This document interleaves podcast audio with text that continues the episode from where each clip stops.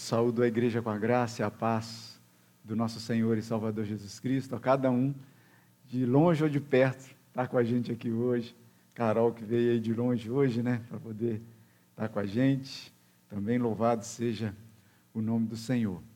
É, irmãos, na continuidade do nosso estudo né, no Evangelho de Marcos, a gente já está chegando no finalzinho do capítulo 15. E aí eu convido você a abrir a palavra do Senhor no capítulo 15 de Marcos, a partir do versículo de número 42. Vou ler na Almeida Revista e Atualizada.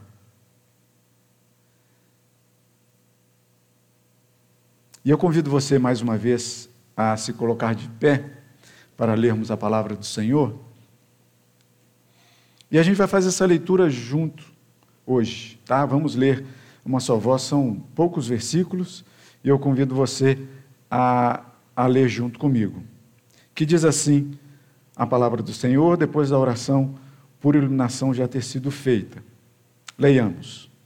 Ao cair da tarde, por ser o dia da preparação, isto é, a véspera do sábado, vindo José de Arimateia, ilustre membro do sinédrio, que também esperava o reino de Deus, dirigiu-se resolutamente a Pilatos e pediu o corpo de Jesus. Mas Pilatos admirou-se de que ele já tivesse morrido. E, tendo chamado o centurião, perguntou-lhe se havia muito que morrera. Após certificar-se pela informação do comandante, cedeu o corpo a José. Este, baixando o corpo da cruz, envolveu-o em um lençol que comprara e o depositou em um túmulo que tinha sido aberto numa rocha, e rolou uma pedra para a entrada do túmulo. Ora, Maria Madalena e Maria, mãe de José, observaram onde ele foi posto. Versículo 47. Aí, a igreja pode se assentar? Obrigado, irmãos, por lerem junto comigo.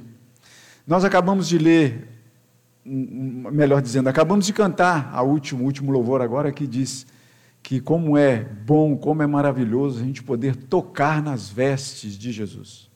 E a gente lembra dessa passagem quando Jesus estava caminhando na estrada e uma mulher que sofria de uma hemorragia há muito tempo tocou nas vestes de Jesus. Hoje a gente tem alguns, algumas vertentes religiosas que têm o hábito de entender que tocar ali numa imagem como a, a roupa de Jesus. O fato é que aqui também a gente tem uma, uma história que conta que Jesus foi enrolado num linho como era feito com todos os mortos. E o corpo que nós vamos tratar aqui nessa manhã é o corpo daquele que verdadeiramente morreu. E a gente ouviu isso domingo passado. Que verdadeiramente foi enrolado num pedaço de pano, em tiras de pano, que era o que comumente fazia com todas as pessoas que morriam. E que de alguma maneira queria ter ali a sua memória sendo um pouco lembrada por mais tempo, era quando levavam ali os aromas, os ungüentos, que embebiam ou, ou passavam nessas faixas para poder enrolar o corpo de Jesus, o corpo do morto, para que ali o, o, que, o que fosse trazido por essa questão da decomposição da matéria fosse retardada um pouco pelos aromas que eram trazidos. Ou seja, fazendo isso, fazia com que a, a, a memória, o carinho que se tinha pelo morto, rendesse um pouco mais, pois afinal de contas, você iria estar cuidando de um bem que foi em vida, mas agora estava morto. E assim foi feito com Jesus.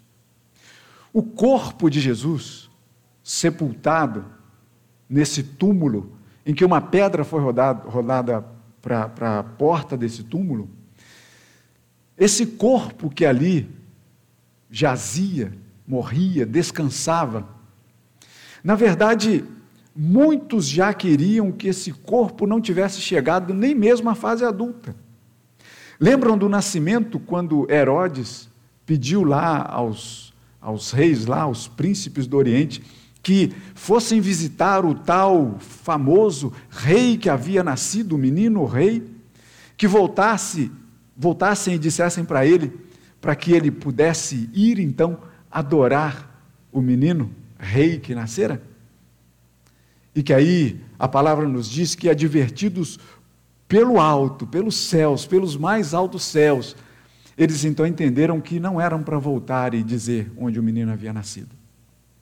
Mas Herodes já queria o corpo desse menino rei desde os seus primeiros dias de vida. Mas a gente sabe que o porquê do menino Jesus ter nascido, ele precisava chegar à fase adulta. Ele precisava sofrer o que sofreu. Ele precisava ir à cruz, como foi. Ele precisava morrer como morreu.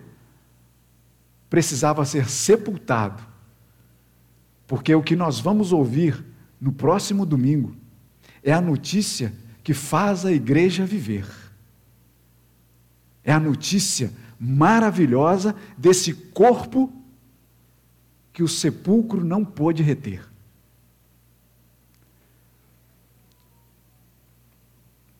Era somente um corpo que estava ali. E vocês se lembram que é, houve um outro episódio de um, de um irmão tão querido, Lázaro, em que no capítulo 11 de João, você pode ler esse capítulo, que é aquele capítulo que Jesus é, é, é noticiado que Lázaro estava morto. E ele então ainda se demora alguns dias para poder estar na cidade de Betânia, para poder é, é, cumprimentar, dar as condolências à família. Mas a gente sabe que foi feito muito mais do que isso. E num, num, num diálogo ali com Marta, Jesus é interpelado por Marta, que diz assim: Olha, se o Senhor tivesse vindo um pouquinho antes, alguns dias antes, meu irmão não teria morrido. Jesus vai e diz para Marta assim: Olha, eu sou a ressurreição e a vida. Você crê nisso? E mais à frente, no versículo de número 39, Marta, Jesus ordena que, chegando lá na cidade, Jesus ordena que tire a pedra da entrada do túmulo. E Marta, que tinha conversado com Jesus agora há pouco,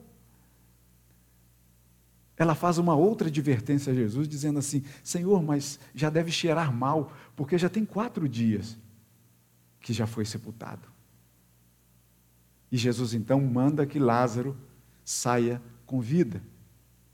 Mas Lázaro não poderia de forma alguma ter ressuscitado por sua própria vontade e poder.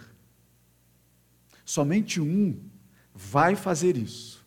E a gente vai ouvir isso no domingo que vem.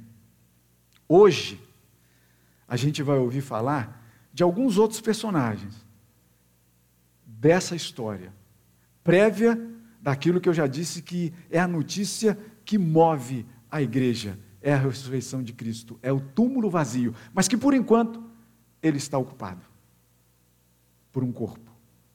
Por um corpo que os dias vão passando, um, dois, e a matéria orgânica naturalmente deve ter começado a se desfazer. Mas ao terceiro dia, há um corpo glorificado vivo, que está vivo até o dia de hoje. Como o reverendo Gabriel gosta de falar, vivo e bem. Graças a Deus por isso. Uma outra coisa também que nós não podemos deixar de, de falar aqui nessa, nessa manhã é que o que Marcos nos conta, e é o primeiro evangelho a ser escrito, e Marcos parece que está com pressa de contar as coisas e conta as coisas muito rápidas. Mas é bom a gente pegar os outros evangelhos também, tanto a notícia é tão marcante na vida dos evangelistas que tanto Mateus quanto Lucas e quanto João e tanto João, eles falam também dessa mesma história, trazendo alguns acréscimos interessantíssimos para a gente e que a gente vai notar alguns deles.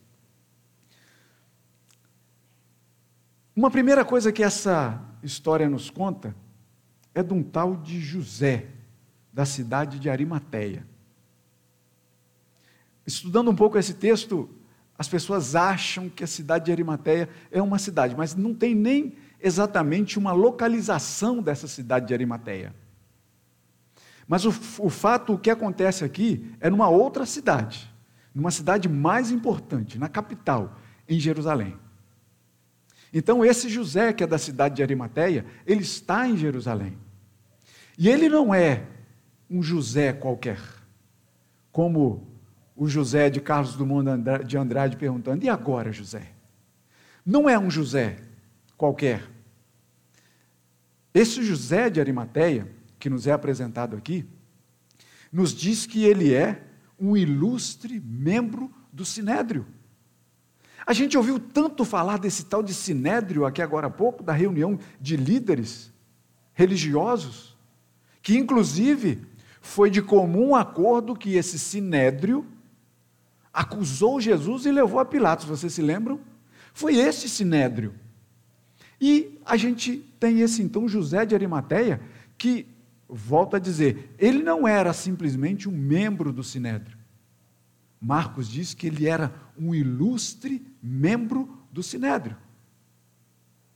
Então, e a gente vê aqui também nessa passagem de tão ilustre que ele era, que ele teve a iniciativa de chegar até Pilatos e pedir o corpo de Jesus. Não é isso que o texto nos diz?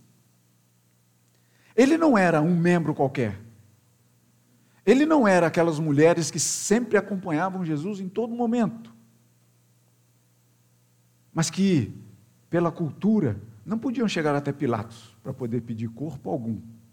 Mas este membro, José de Arimateia, ele tinha autoridade suficiente para chegar diante do governador e pedir o corpo de Jesus. Mas espera,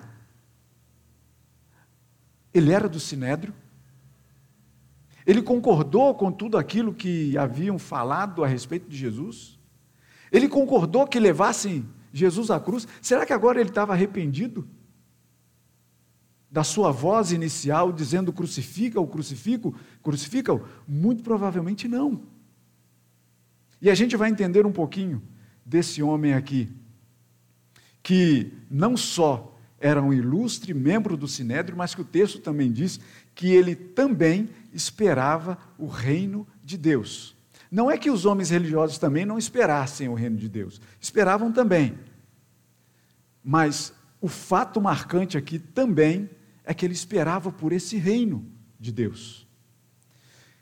E havia uma coisa nessa história toda que era bem marcante também, que era o tempo. O tempo cronológico, o tempo do relógio, o tempo do sol, esse tempo era de extrema importância na vida do povo de Deus, na vida de um judeu. Porque no sábado, o Shabat, não podia ser feito serviço algum. E para que vocês rememorem um pouco aí, eu sei que vocês sabem disso, o Shabat, ele começava a partir das 18 horas, a partir das 6 horas da tarde da sexta-feira. Então começava a partir das 18 horas de sexta-feira, não era possível fazer mais nada até as 18 horas do sábado. Era um dia sem fazer nada. Tinha algumas leis que norteavam isso aí, o que você podia fazer, a caminhada que você podia dar, não podia ceder tantos metros, coisas assim desse tipo.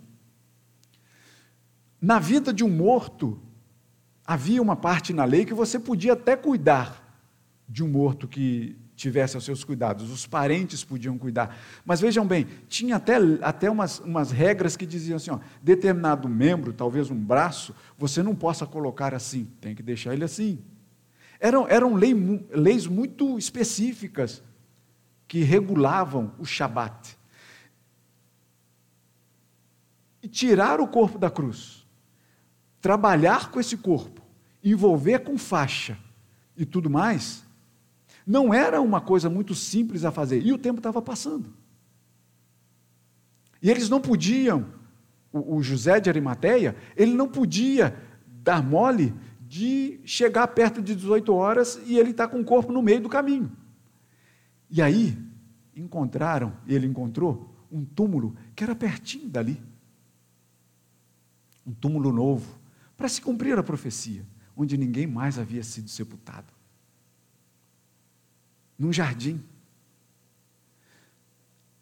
E aí, esse José de Arimateia, ele, tendo cuidado com esse tempo, também procurou ter o cuidado com o corpo de Jesus. Que de alguma forma, vejam bem, ele foi entregue a José de Arimateia de uma forma também que não poderia ser entregue. Porque o corpo de um morto era entregue para os seus familiares cuidarem dele. E José de Arimateia não era familiar de Jesus. E aí, e ainda tinha uma outra questão. O corpo pendurado na cruz, que era a mais vergonhosa morte, e a gente já falou disso aqui, que se podia ter naquele tempo. O corpo de Jesus ali, ele só poderia ser entregue aos familiares se o crime dele fosse diferente do que ele foi acusado. O crime de sedição, o crime de ir contra as autoridades. Lembram que eles ficavam procurando um monte de coisa, inclusive chegaram a Pilatos e disseram para Pilatos assim: ele está mandando a cada um de nós não pagar tributo, não pagar imposto. Lembram que foi isso que ele disse a Pilatos? O, o, os, o, o membro, os membros lá do Sinédrio? Então, assim, o corpo não poderia nem ser entregue pelo que Jesus tinha sido acusado ir contra as autoridades. Mas o corpo tanto foi entregue e para um membro que não era da família. E aí a gente tem José, José de Arimateia, que chega nessa situação aí. Agora, veja que o quebra-cabeça aqui ele não se encaixa, porque Pilatos chegou a dizer que ele não encontrava em Jesus nenhum motivo de acusação para levar à morte. Vocês se lembram disso também. Mas aqui a gente tem esse ilustre membro do Sinédrio que no meio ali dos doutores da lei, ele sabia muito bem o que estava acontecendo. Tanto que é assim, eu, eu tenho o maior. Eu penso dessa forma: que de duas, uma, ou ele foi voto vencido, no meio daquele crucifica ou crucificam, e ele não participou disso, ou ele não estava presente. Essa segunda possibilidade de não estar presente, eu acho muito difícil, porque ele era um ilustre membro do Sinédrio e a situação era muito é, é, é, importante de ser cuidada naquela hora. Eu acho que ele foi voto vencido, é um machismo meu. Mas o fato é que ele não concordou. Outros evangelhos trazem algumas é, é, informações para a gente. O Evangelho de Mateus, no capítulo 27, diz que esse José de Arimateia era rico e era discípulo de Jesus. O Evangelho de Lucas diz que era membro do Sinédrio, mas traz algumas informações a mais que ele era um homem bom e justo, e abre um parênteses dizendo assim: que não tinha concordado com o desígnio e ação dos outros. Por isso aqui eu acho que ele foi voto vencido, no meio daqueles doutores da lei. João vai dizer que ele era um discípulo e que, ainda que ocultamente, pelo receio que tinha dos judeus, ele não se declarava abertamente. E aí você pode pensar assim, mas então ele era um covarde. Vejam bem, irmãos, ser discípulo de Jesus, em determinadas situações, Talvez seja preciso, sim, não declarar abertamente. Você está você tá dizendo assim, o que, pastor? Você está dizendo que a gente deve negar? Não, não é negar. Veja bem, tente se colocar num país em que os cristãos são colocados enfileirados na beira da praia para poder receber um tiro de fuzil se eles não negarem a Cristo. Você não precisa ir num lugar desse, para o meio de uma praça, e se declarar abertamente. É muito melhor você continuar falando de Cristo, ainda que ocultamente, com um e com outro, com um e com outro, ainda que numa dessas você seja pego e seja levado à morte. No Brasil, graças a Deus, a gente ainda pode falar abertamente de Cristo. Você pode dizer para qualquer um, e olha que aqui você já recebe algumas pressõezinhas daqui ou dali ou não. Não é? Eu estou mentindo? Às vezes tem, tem hora que, que não dá vontade de dizer que a gente é cristão. Porque as pessoas vão começar a ridicularizar o meu Senhor. E aí eu vou ter que sair na mão com eles. E eu sou muito magrelo para isso. É melhor não. Então, veja bem, meus irmãos, é preferível eu me destacar. Eu já fiz isso num grupo do WhatsApp. De assim, de amigos antigos da minha história. Mas que, por mais que eu falasse que eu era um cristão ali naquele meio, não me, não me respeitavam com mensagens que mandavam para mim a todo tempo. Eu pedi desculpa pelo carinho que eu tinha por cada um deles, falei assim: olha, meu contato pessoal está aí, se você quiser estreitar um laço de amizade comigo pessoalmente, vamos lá, mas eu vou ter que abandonar esse grupo e sair. Eu não podia ter ficado ali é, falando de Cristo todo o tempo, mas recebendo pornografia o tempo todo. Não. Você clica numa mensagem ali desavisado, o que, que tem lá? Eu vou ficar num grupo desse? Não. Então não é se ocultar. Então entendam aqui também, não é um, um José de Arimateia covarde. É um José de Arimateia que preenchia ali o grupo do Sinédrio, mas que amava a Cristo de todo o seu coração. E aí você pensa assim, mas, ah, mas ele era um homem solitário ali. Não era. A palavra nos diz de mais um outro. E aí, olha só o que João também nos traz. João nos fala que, junto de, de José de Arimateia, porque vejam bem, irmãos, na prática, o corpo de Jesus, cruz deitada, o corpo é pregado, a cruz é levantada e Jesus está lá em cima da cruz. Chega um homem José de Arimateia para Pilatos e pede o corpo de Jesus. Pilatos manda certificar, mas já morreu? O centurião dele, o guarda dele, vai lá e diz: já morreu. Ah, então pode entregar o corpo. Imagina a tarefa de José de Arimateia pegar um corpo sem reação nenhuma, tirar lá de cima da cruz, sozinho. Não vamos pensar que foi assim, exatamente. Provavelmente ele contou, como ele era um ilustre homem, como ele era rico, provavelmente ele contou com empregados. Mas também com outro membro do Sinédrio, de nome Nicodemos. O Evangelho de João nos conta isso. Olha como é um barato a gente pegar os evangelhos e começar a, a grudar um com o outro, né? O Evangelho de João traz o, o Nicodemos que também ajudou José de Arimateia nessa tarefa.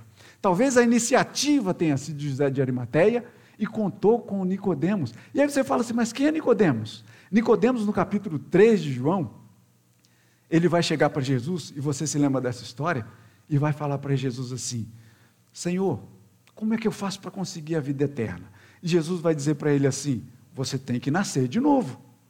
E aí entra aquela complicação na cabeça de, de Nicodemos. Fala assim, mas como é que eu vou entrar no, no ventre da minha mãe de novo? Para depois tornar a nascer? Jesus falou assim: não, não é desse nascimento que eu estou falando. Você se lembra dessa história, não é?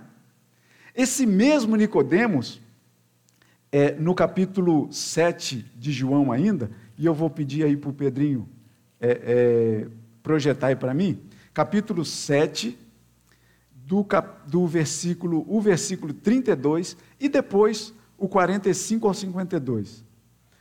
Porque no versículo 32 do capítulo 7 de João, 7:32, diz assim: Os fariseus, ouvindo a multidão murmurar estas coisas a respeito dele, juntamente com os principais sacerdotes, enviaram guardas para o prenderem.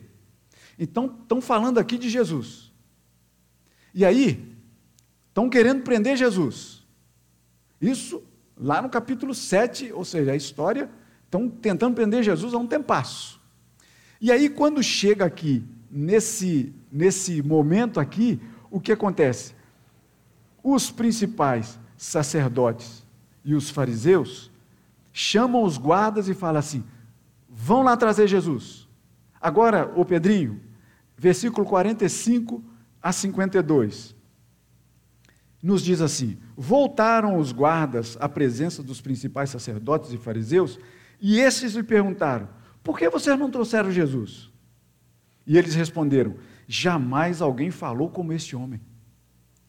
E aí os fariseus retrucaram, dizendo assim: Será que vocês também foram enganados? Porventura, creu nele alguém dentre as autoridades ou algum dos fariseus? Quanto a esta plebe que nada sabe da lei, é maldita. Aí olha só Nicodemos como aparece aqui. Nicodemos, um deles, que antes fora ter com Jesus, lá naquele no, no, no, no novo nascimento, perguntou-lhes: Acaso a nossa lei julga um homem sem primeiro ouvi-lo e saber o que ele fez? Olha aí, Nicodemos abraçando a causa de Jesus. Percebe? Nicodemos era um homem justo, que estava ali no meio do sinédrio também, mas era um homem justo, junto com José de Arimateia. Quando a gente fala sinédrio, é como muita gente pega a igreja por ouvir falar de um monte de besteira que outras denominações falam e nos pegam junto também. Não é assim que acontece? Ou por acaso eles vão fazer divisão? Não, não, vocês são presbiterianos? Não, não, vocês gostam de estudar, como foi bem falado aqui pelo, pelo diácono Vladimir, né? Não, você não, presbiteriano não, porque eu já ouvi isso. Vou abrir um parêntese aqui. Não sei se minha sogra está ouvindo aqui, mas ela deve se lembrar disso. Fui comprar um móvel há muito tempo com, com minha sogra numa loja de móveis aqui no, no Cacuia. Cacuia é um bairro aqui, né? Porque acaba que esse, o culto pode estar sendo visto no mundo inteiro. Cacuia é um bairro aqui da Ilha do Governador. Fui lá comprar um móvel lá. E aí minha sogra, minha sogra, ela tem um jeito de evangelizar muito direto. Eu sou fruto disso, né? E ela começou a evangelizar o vendedor. E o vendedor foi falar para ela assim: Não, mas antes de igreja só pede dinheiro. Começou por aí. Não, porque pastor. E eu estou sentado ali de bermuda, junto com minha sogra, porque pastor também anda de bermuda, né? Estou eu sentado ali de bermuda com minha sogra, ouvindo aquele, não, porque pastor isso, porque pastor aquilo, pastor só pede dinheiro, não sei como lá, está enganando todo mundo. Eu ouvi aquilo ali, estou ouvindo. E a dona Eni não se notou, né? Não, não percebeu ali que eu estava ali, porque às vezes eu fico ali entre aquela de genro e pastor, né? Na vida da dona Eni, eu acho. E aí eu acho que eu estava ali só como genro naquela hora. E o tempo foi passando e o cara está metendo bronca, falando um monte de besteira. E eu ali quase tendo um, colapso nervoso ali. Mas resolvi, na, naquela paciência de mineiro ali, ficar ouvindo aquelas besteiras todas.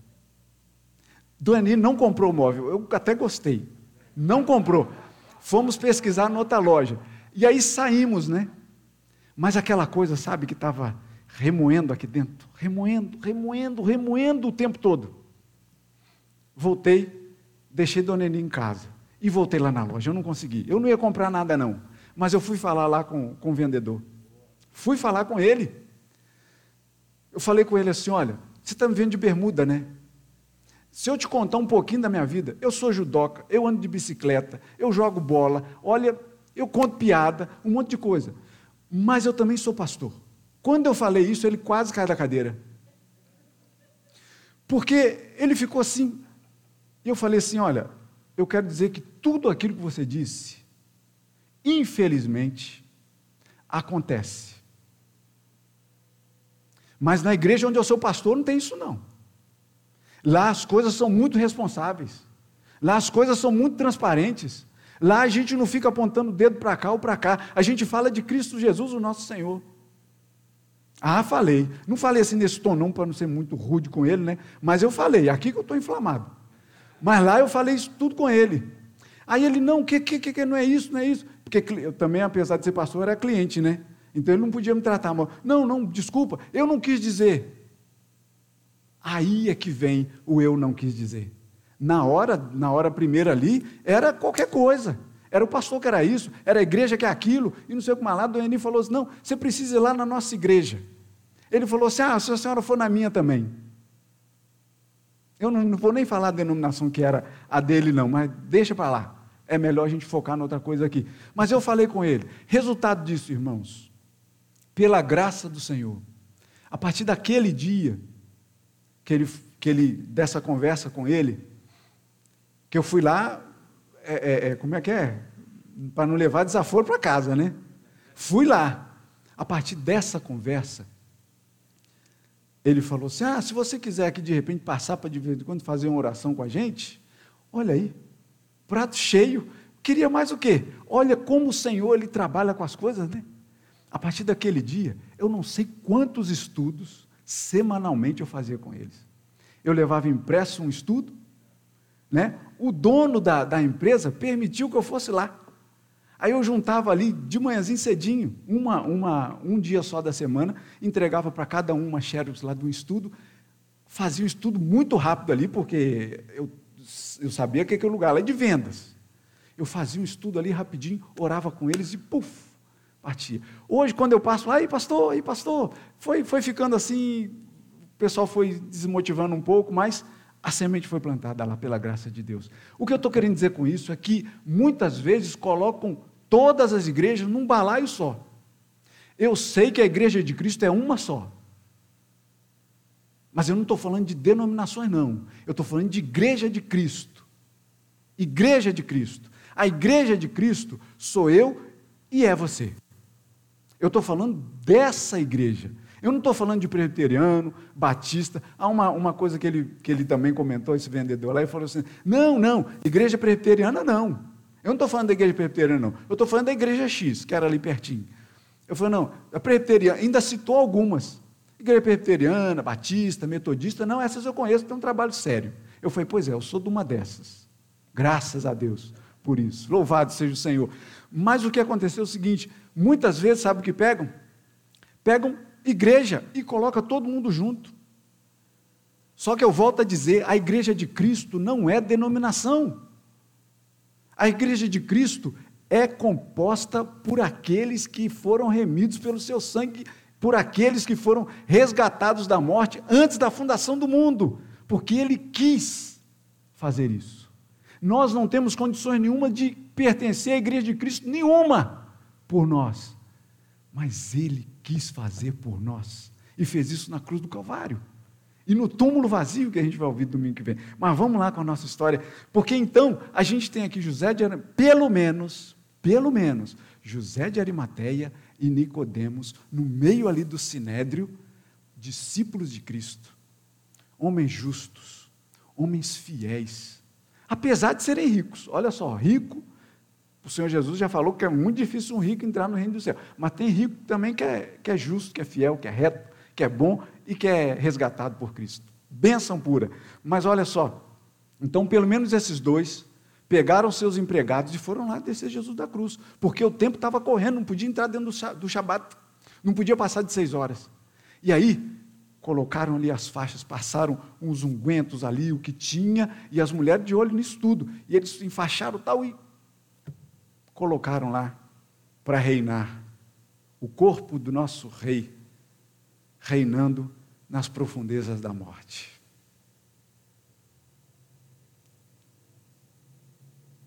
E agora, José de, José de Arimateia, ele já se expôs mais do que precisava.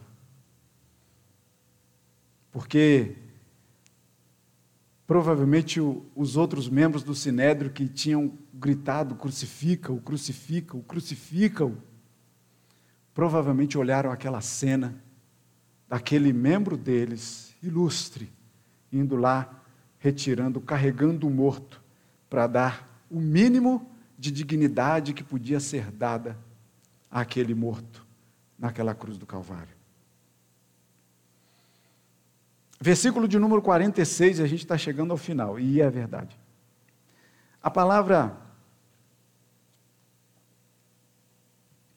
que diz aqui é que este baixando o corpo da cruz envolveu em um lençol que comprara e o depositou em um túmulo que tinha sido aberto numa rocha e rolou uma pedra para a entrada desse túmulo. Túmulo aqui, ele é da, de um termo grego chamado é, mnemoi, mnemeio, alguma coisa assim desse tipo. Que vem dar no português a palavra mnemônica. É uma palavra muito incomum, né? Mnemônica é quando você, por exemplo, faz relações de coisas para poder não se esquecer de outra. Sabe? Então, assim, é, eu, tenho, eu tenho alguns, alguns é, trabalhos de mnemônica com relação a número de telefone ou com nomes das pessoas. Ainda mais eu que sou secretário do conselho, né? É bom saber ali de quem se trata, quem, né? Com nome e sobrenome. É igual um eu falei com o Alexandre, né? Alexandre Márcio de Lima, não é isso? E aí que ele chegou aqui, de, de, eu falei, cara, que bom te ver. Né? Como a nossa irmã Simone, que estava em Portugal, ela passou um tempo afastada, quando ela chegou aqui no corredor, eu falei, Simone. Ela falou, você lembra, você lembra meu nome? Eu falei, Simone Souza Campos Russo. Ela falou, caramba! Eu falei, por causa de exercício de mnemônica, para poder lembrar do, dos nomes, né? Depois você não vai ficar me perguntando seu nome, não, né? Para não poder ficar com vergonha também, né? Né, Ionina Varrias Carapiá? e aí a gente vai, né, trabalhando com isso. E veja bem que interessante aqui que essa palavra mnemói, de mnemônica, é de túmulo. E aí você fala assim, mas que coisa doida, que referência maluca. Não, é porque o túmulo é lembrança, é recordação. Sabia? Túmulo é recordação. Essa palavra mnemônica também veio dar em monumento, que é recordação. E aí, eu escrevi uma poesia de, de quatro versinhos, cinco versinhos, que se chama Grito da Terra. Põe aquela imagem para a gente, presbítero Ivo e o Pedro Ivo, por favor. Vocês se lembram disso aí? O Brasil ao seu soldado desconhecido. Sabe onde é que fica isso? A terra do Flamengo. Tem lá um mnemói, um monumento, um túmulo ao soldado desconhecido. É o epitáfio que está ali, em cima da lápide de quem? Fui conhecido de minha mãe. Fui conhecido de meus amigos.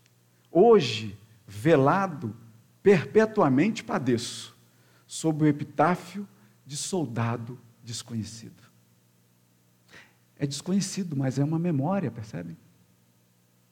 É memória, é monumento, é túmulo, é memória, é recordação. E aí Jesus então é colocado nesse buraco na pedra, como uma recordação daquele que veio falando tão lindamente do reino de Deus.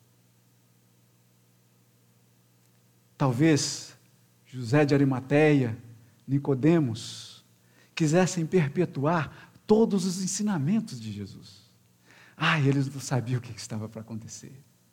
Eles se esqueceram disso. Eles não fizeram esse exercício de mnemônica de lembrar o que Jesus tinha dito tantas vezes para eles, dizendo assim: Olha, eu vou morrer, mas eu vou ressuscitar no terceiro dia. Ah, eles não se lembravam disso, mas eles queriam perpetuar a memória, a recordação daquele que foi tão caro, tão lindo para a vida deles, enquanto em vida. Só que, na verdade, o corpo que estava ali depositado é o verdadeiro monumento para hoje na nossa vida. O corpo que estava ali e que começava num dia e no outro a começar a ser decomposto, ele ressuscitaria em glória, um corpo totalmente glorioso. que apareceria aos seus discípulos depois. Essa é a memória que nós devemos ter. Não de um corpo desconhecido que foi sepultado. Mas o que nós devemos saber é que aquele corpo que foi depositado ali foi o corpo do Deus Jesus, que verdadeiramente morreu e foi sepultado. Mas domingo que vem a gente continua essa história. E eu convido você a estar aqui domingo que vem, ou em casa, ouvindo a palavra do Senhor, porque a notícia mais gloriosa desta vida vai ser contada pela graça de Deus no domingo que vem, certo, Rebe? Pela graça do Senhor. Esse monumento, que hoje, inclusive hoje, você pode visitar, lá na cidade de Jerusalém, você pode visitar um lugar que onde supostamente o corpo de Jesus foi depositado. Virou tão supostamente, porque não se encontram mais restos mortais. Ficou na memória. Mas que a memória dentro de nós não seja a memória morta de um corpo, mas seja a memória viva de um Deus. Que Deus assim nos abençoe. Amém.